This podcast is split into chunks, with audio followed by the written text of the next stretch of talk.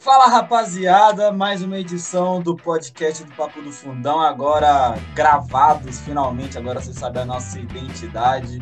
Quem fala agora é o Enzo, o no apresentador de vocês, e vamos comandar este círculo de palhaços que chamamos de podcast. E antes de mais nada, antes de apresentar os outros integrantes, o resto do circo, Siga é, eu peço para vocês, siga nossas redes sociais, siga nosso Twitter, siga nosso Instagram, siga nosso Facebook, até TikTok. Duvido que você vai nos seguir no TikTok, mas antes de mais nada, vamos apresentar os integrantes. Vamos começar pelo pelo Felizardo. Não tem um cara que comemorou tanto título conse consecutivamente independente. Não, olha que eu nem falei o time, hein? Fala aí, Naura Andrade. Fala aí, fala aí. E aí, rapaziada, mais uma edição de Papo do Fundão. É, se vocês estiverem aí ouvindo no Spotify, nas plataformas de podcast e tiverem um pouquinho de curiosidade de saber um pouco mais sobre nós, acesse o nosso YouTube lá também, é, que por lá a gente vai estar tá disponibilizando as imagens da gravação do podcast. Então, vocês querem ver nossa cara feia, nosso circo, todo mundo de nariz de palhaço, uns tristes, outros felizes, acessem nosso YouTube e bora para mais um podcast, que essa edição é especial. Hein? Belas palavras. E aí vamos falar agora com o cara que viu o rival se ferrar, ganhou do rival na final do Paulista, né? Não vou falar quem é esse tal time, mas viu o time pro céu. Foi finalmente campeão da Libertadores, pode ser campeão da Copa do Brasil. Não, novamente, não revelei o time que esse cara torce. Fala você, Vitão. Fala aí, fala tu, meu amigo. E aí, gente, beleza? Aí, ó, estamos aqui agora fazendo história, né? Primeiro podcast de 2021. É uma saudade já de vocês. É isso aí, gente. Agora vamos lá. Falar do Brasileirão, né? A Chape ganhou a Série B, meu time. Então, agora vamos falar da Série A, né? Série B não importa muito. E agora, para deixar por último, o cara que não tem felicidade na vida.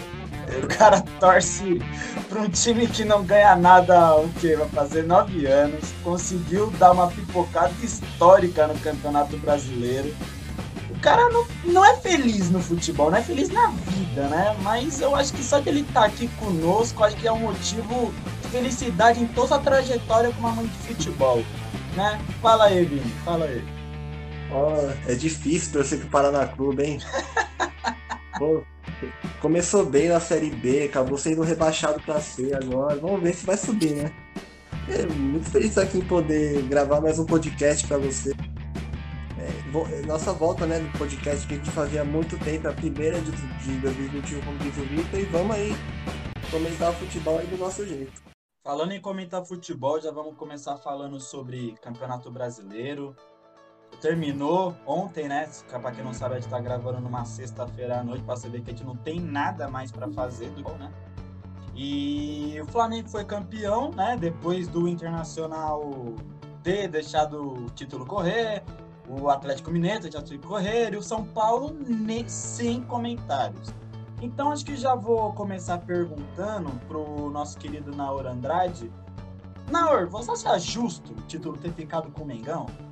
Assim, Enzinho, é, no campeonato de pontos corridos, a gente costuma dizer que é um número, né? É um número frio de pontos. Então fica meio complicado dizer que é injusto, é, sendo que o time tem mais pontos. Ou seja, não tem nenhuma irregularidade nisso. Porém, colocando em jogo as circunstâncias do campeonato, foi um campeonato né, de nível bem baixo e, como você falou, ninguém queria ganhar. Porém, alguém tem que ganhar, né? Então, o Flamengo ganhou, é um time muito qualificado, tem seus erros, né, suas falhas, como todos tiveram, é, mas acho que a gente pode dizer que quem falhou menos talvez ganhou, é, mais ou menos nessa linha. Campeonato de nível baixo, mas que alguém tinha que ganhar. E ganhou, na minha visão, o time mais qualificado, mesmo não tendo usado esses artefatos ao seu favor. E você, Vitão? É, eu acho que vou fazer uma per... é, a mesma pergunta, só que com um pouquinho mais. Porque com o Rogério Ceni, o Flamengo foi até que acima das expectativas, foi abaixo da expectativa. Você achou justo o título? Não achou? O que você acha, cara? O Flamengo é o melhor elenco do Brasil, né? Isso, no meu ponto de vista, e do ponto de vista, eu acho que da maioria. E, e o Flamengo chegou é, como favorito, é, colocado por muitos, favorito extremo, né? Pela temporada de 2016, 2019. Muito boa, muito acima. E um elenco recheado ainda contrataram mais jogadores que até não renderam tão bem esse ano. Mas o Flamengo foi sim, é, esse título foi justo para o Flamengo. Eu achei que seria mais fácil. É, o Flamengo tropeçou muito. Todos os times no Brasileirão tropeçaram, né? Demais. Atlético Mineiro, o Flamengo, o Internacional, o São Paulo, todos que chegaram quase trupicaram. Então foi um campeonato muito abaixo. E, mas ó, a palavra injusto não cabe para o Flamengo. Concordo, concordo. É, e você, Vini? Eu acho que você é o cara que mais tá feliz com esse título, cara. Você viu o Rogério Cini. Rogério Ceni comemorar o título no Morumbi, cara. O que você achou? E outra pergunta que eu reforço assim para você, agora eu tô reforçando, é você acredita que o fato do Flamengo ser um time bem estruturado financeiramente falando, talvez tenha deixado essa briga pelo título um pouquinho mais, como se fala, desequilibrada pelo fato do Flamengo ter mais condições, ter mais é tipo é, possibilidade de reforçar o time e tal. Talvez isso se encaixaria no justo da pergunta. É, eu queria que assim, logicamente, como os outros falaram, o Flamengo tem as melhores peças. Mas na minha opinião, o Flamengo longe de mostrar o melhor futebol dentro do campeonato, dentro de campo na atuação.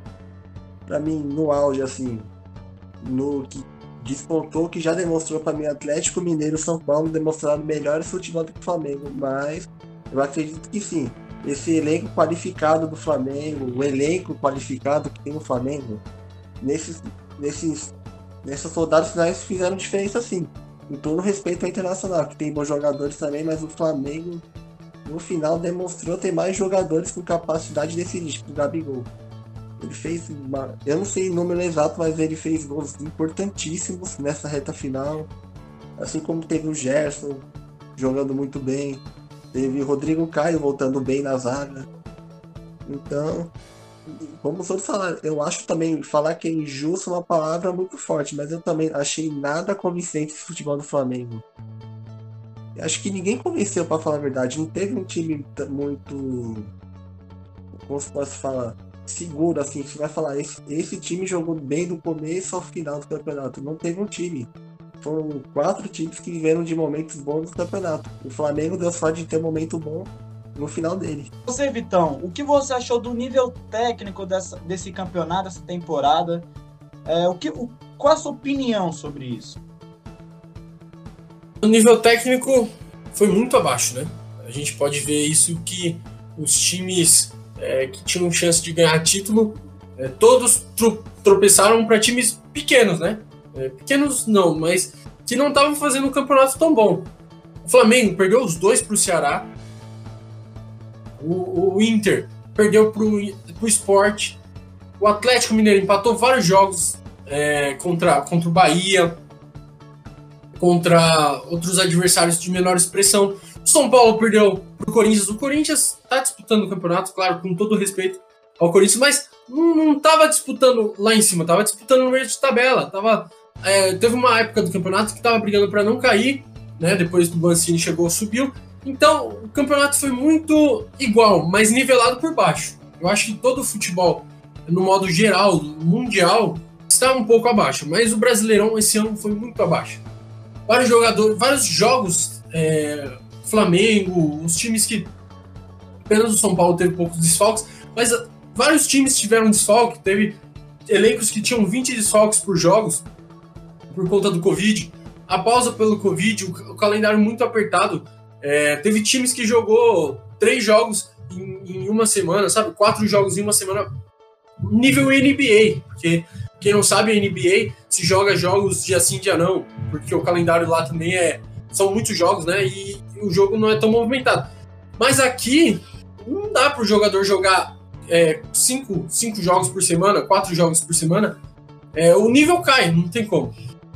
Assim, ah, você acha que por conta desse baixo nível do campeonato, você acha que a pandemia influenciou? E se influenciou, Foi muito? Foi pouco? Que, qual a sua opinião? Ah, eu acredito sim que influenciou e não foi, e não foi pequeno não a influência, viu? Porque o, vários times, como o próprio Atlético Mineiro, o Flamengo, tem surtos muito grandes de Covid. Então, você pega lá o time titular que é o melhor possível.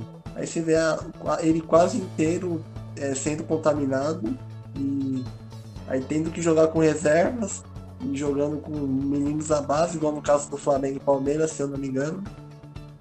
Inclusive revelou o Neneca, etc. Mas enfim. A condição física dos jogadores também tendo que fazer menos jogos por conta da pandemia. E querendo ou não, isso influencia na parte física dos jogadores, na parte. Isso acaba refletindo no jogo. Eles sentem mais cansados, a perna fica mais pesada. E também não vamos tirar das costas também. Ele é natural, o futebol brasileiro naturalmente ele é ruim. Não, não me dá vontade de futebol brasileiro. Eu assisto porque eu moro aqui mesmo e tenho que acompanhar, mas sinceramente eu não sinto tesão vendo jogo brasileiro, são sempre jogos muito chatos, com tática, com táticas muito atrasadas, então tudo a pandemia aumentou sim a dificuldade, dificultou o nível técnico, mas acho que o futebol brasileiro o nível está cada vez mais baixo também. É, e na Norzeira, para você, é, você acredita que a CBF poderia ter relevado mais para os clubes, principalmente devido à pandemia, porque concordamos que o calendário foi bastante ingrato, não só com o, todos os times, mas também com o Palmeiras, por exemplo, que até o vice-presidente da CBF falou que a culpa é do Palmeiras por ter ido tão longe nas competições. Você acredita que parte desse, desta culpa por quando o campeonato ser tão abaixo se deve também pela CBF? Eu acho que, assim, não dá pra gente culpar totalmente a CBF. É, eu concordo muito com meus amigos que falaram sobre o nível do campeonato, que já é baixo naturalmente é uma coisa que quase que não tem como a gente lidar, né? Como a gente melhorar. Porém, eu acho que nessa temporada em específico eu vi a CBF de mãos atadas. É, a gente viu com times fazendo jogos é, quase que encavalados, igual o Vitor falou. A gente já terminou a temporada aqui em fevereiro, entendeu? No final de fevereiro. É, se tivesse um espaçamento maior, a gente não sabe até quando é, se estenderia essa temporada e se estendesse muito, óbvio, já esbarrou na temporada de 2021, e se estendesse mais, se intercalasse mais os jogos, é, iria esbarrar ainda mais na temporada 2021. Então, eu acho que nesse caso em específico, a CBF não tem muito o que fazer. É, nas outras temporadas, a gente já vem criticando a CBF há muito tempo pela questão da data FIFA, né? O Brasil não respeitar a data FIFA. Porém, nessa temporada, repetindo novamente, eu acho que não tinha muito o que a CBF fazer, não. Queria saber para você, ô Vini, inicialmente, citar uns, vai, uns quatro jogadores assim que se destacaram bastante no campeonato, ou bastante, ou pouco. Você, quem sabe, pode ser positivamente ou negativamente.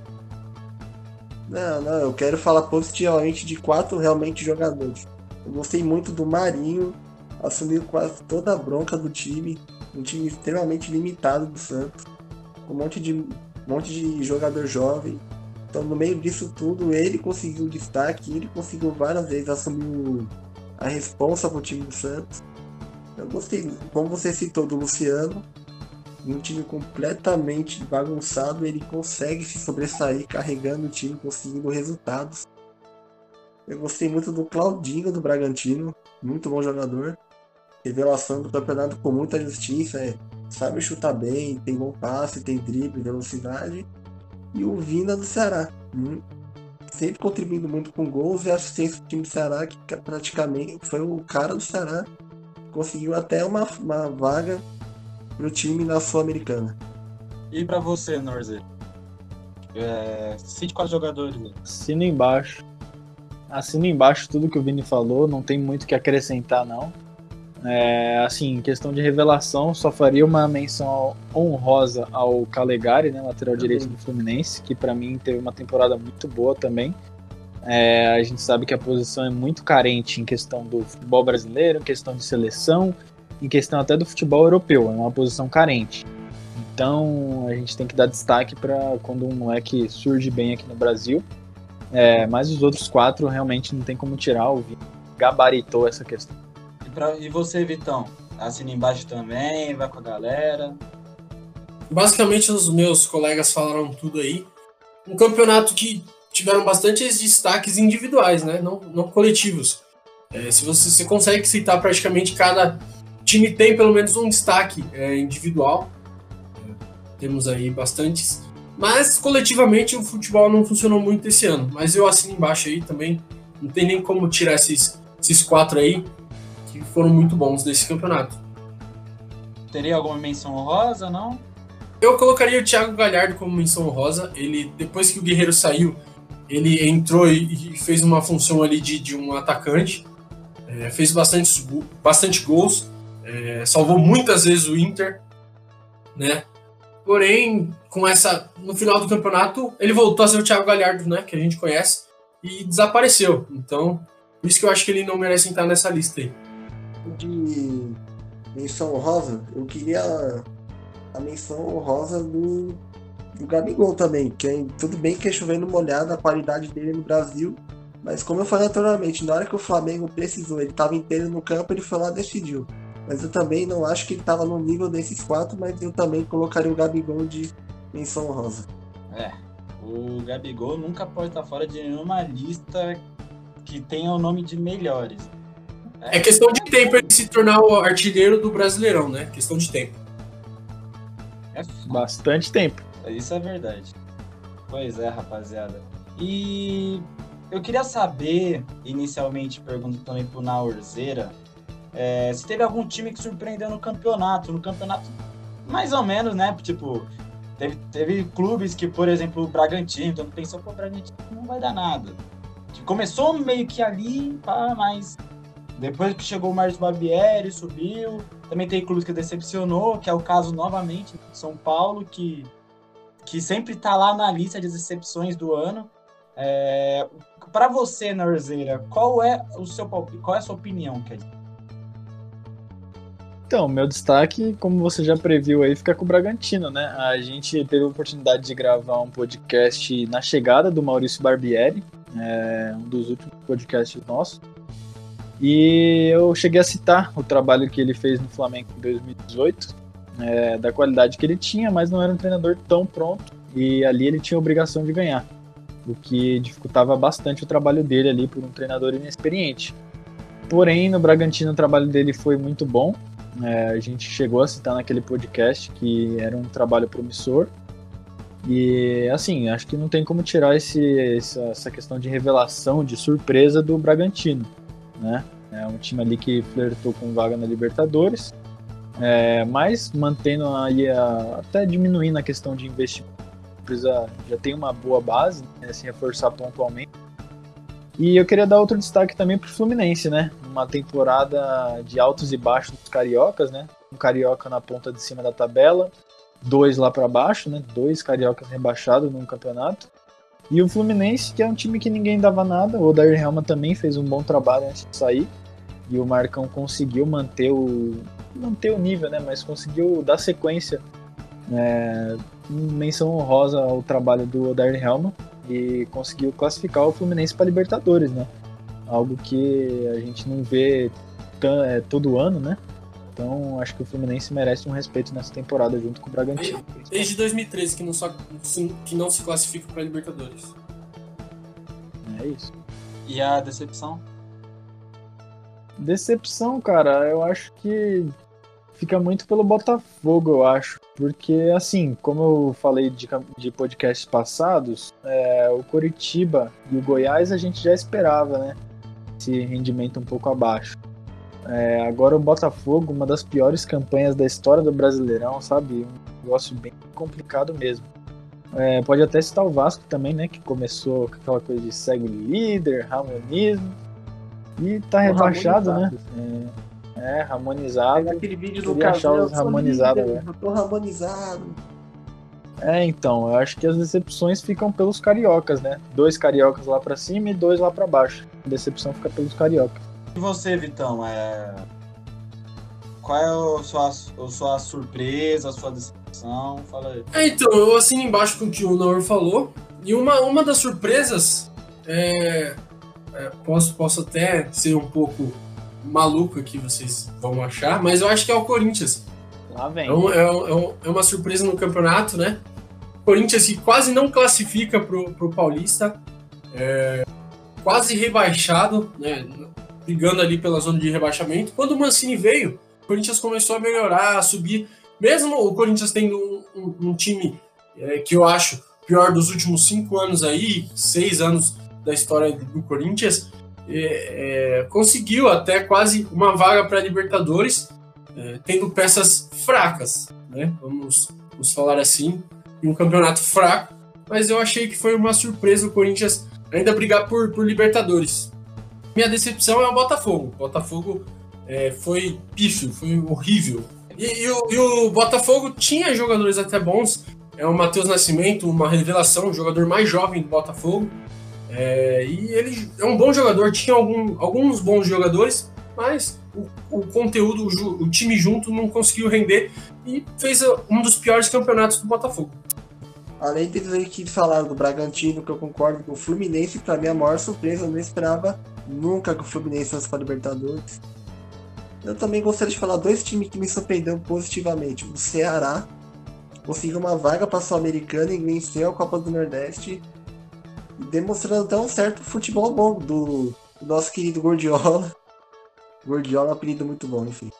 O Atlético Goianiense também. Eu pensei que ia ser rebaixado, conseguiu uma vaga para a Sul-Americana também. Conseguindo fazer aqueles 3 a 0 no Flamengo, ganhou do São Paulo, conseguiu embaçar vários jogos. Então o Atlético Goianiense para mim foi uma surpresa. Decepção é que todo mundo falou aí do Botafogo e do Vasco. O Vasco eu pensei que não ia brigar lá em cima, mas eu pensei que ia ficar no meio de tabela.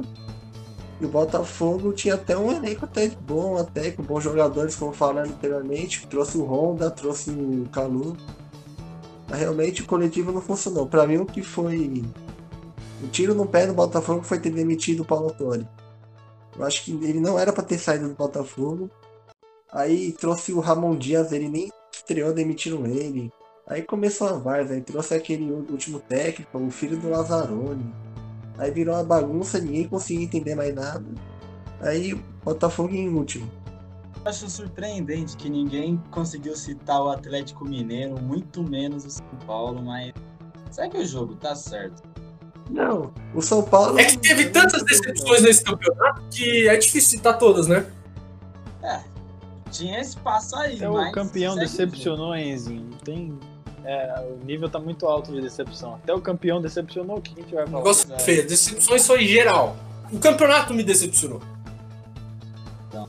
Antes de encerrar o assunto Campeonato Brasileiro, eu gostaria de saber a seleção de vocês, começando por você, Vitor.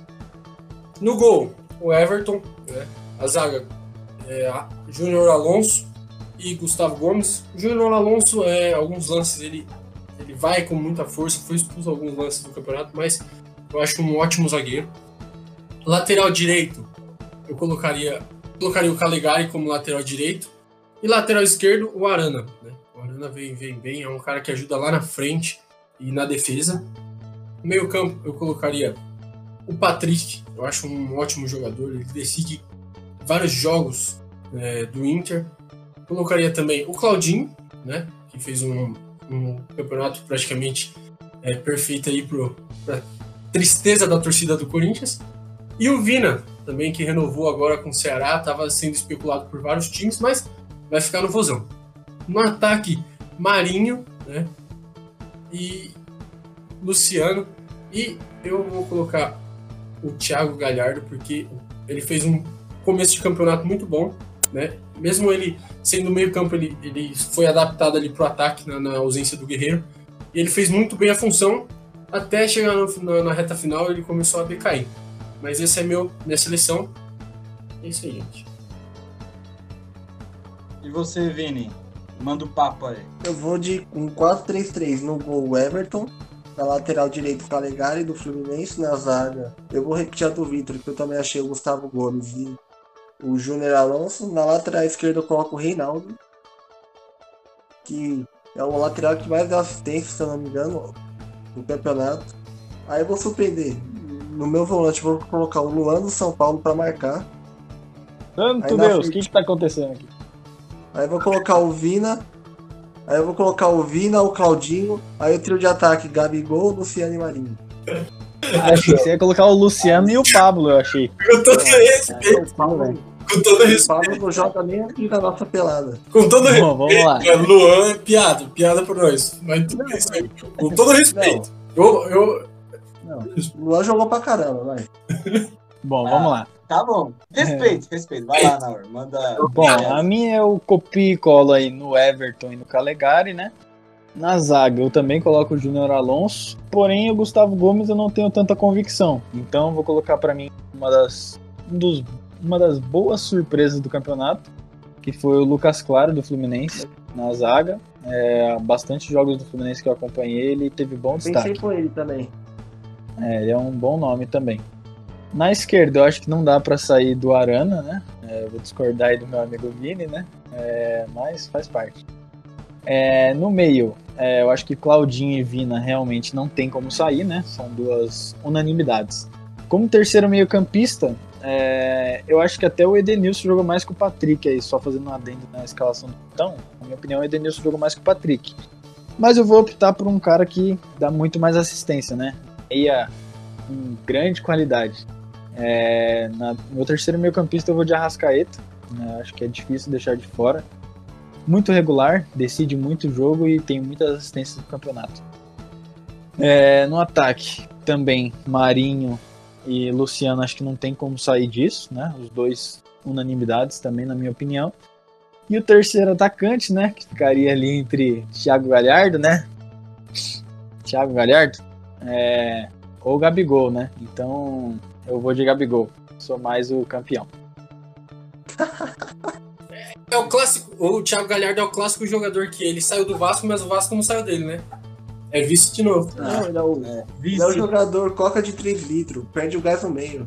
500 litros, o que, que é isso? é banheira de coca, família. Tipo São Paulo, sabe? 3 litros, cara. Banheira de coca. Ele, ele, ele falou 3 litros, Vitor. Antes de encerrarmos, a gente.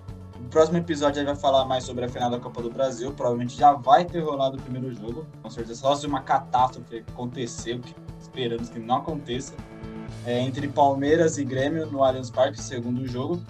E ra- rapidinho antes de encerrar, palpite pro primeiro jogo. Vai rapidinho aí, Naur. Manda a letra, palpite. Ah, cara, acho que vai ser uma final digna da temporada 2020, de nível baixo. Então, sim, pra mim, não tô nem com vontade de assistir, tá bom? Mas, é, palpite no Palmeiras aí. Beleza? E você, ô, ô Vini? Olha, eu concordo com o Nor, vai ser dois jogos feios de assistir, dois jogos feios. Eu também tô com a mínima vontade de assistir, mas eu aposto mais no Grêmio. E você, ô Vitão? Provavelmente você é o mais interessado do jogo. Fala aí. Empate, porém, eu, eu concordo com meus amigos aí que vai ser um jogo feio. Se o Palmeiras não sair pra jogo, porque se o Palmeiras atacar, o Grêmio é um time que também ataca. E vai se tornar um jogo interessante. Se o Palmeiras fizer igual fez na final contra o Santos, é, de fazer um jogo super defensivo, aí vai ser um jogo horrível de se ver. Aqueles jogos que se dorme no meio e é isso aí. Mas eu acho que vai ser um a um o jogo. Aproveita, Beleza, Enzinho. então. Aproveita que o Vitor tá meio pesado, tira ele de cima do muro e desempata essa resenha aí, Enzo. Dá seu palpite pra gente. Eu acho que o primeiro. Eu acho que vai dar Palmeiras. A real é essa. Acho que vai dar Verdão. Temporada do Verdão fantástica. E, e creio que esse título, que nada tira o título do Palmeiras, absolutamente nada, vai sacramentar a temporada vitoriosa do Verdão. Nosso verdão é gigantesco, né, Enzinho? A esperança é Não verde. tem como. Segue meu pau. Olha só, Alviverde. Eu O acabei, título não é de vocês, acabou. O Enzo, nosso apresentador, eu acabei, maior pé frio. Embora que ele acertou que o Flamengo seria campeão, né? A sorte talvez esteja mudando pra vocês. Então, eu não sou pé frio. Então, justi- seu, seu discurso Eu já caiu de por ver o jogo do Então, Bayern. já a esperança é verde, hein? Eu acabei de ver o jogo A esperança é totalmente verde. É, é, nesse clima de descontração, a gente encerra o podcast por aqui. Não se esqueça de se inscrever no canal no YouTube, com certeza. E estamos disponíveis em diversas plataformas de, de streaming. do Spotify, estamos disponíveis no Spotify, no Google, Google Podcast, no Deezer, estamos disponíveis em diversas Porém, com plataformas. imagens É. só. No, no YouTube. YouTube. Mas é isso, rapaziada. A gente agradece pela audiência e que- tem um. Pedir para seguir as nossas redes sociais, no Facebook, Instagram, o Twitter, que a gente faz tabela da Premier League, a gente atualiza resultados dos jogos, a, a classificação dos jogos, informações, tá tudo lá nas nossas redes sociais. E o nosso blog também, que a gente escreve diversos pré-jogos. Vamos lá conferir que tá tudo muito bom. E também né? Vamos, vamos presentear aí, presentear, não, parabenizar nosso campeão. Temos palpites aí no, no nosso Instagram e no nosso Facebook. Nós não fizemos o campeonato todo, mas fizemos alguns palpites e quem venceu foi o grandíssimo Naor. Palmas pro Naor aí. Seguindo uma temporada Obrigado, fenomenal obrigado, na obrigado. Aula Andrade. Como E do próximo, próxima temporada, desde o começo, vamos ver quem sai melhor. Mas essa ficou com o pai. Né? Enfim, é isso, rapaziada. A gente agradece pela audiência e até o próximo episódio.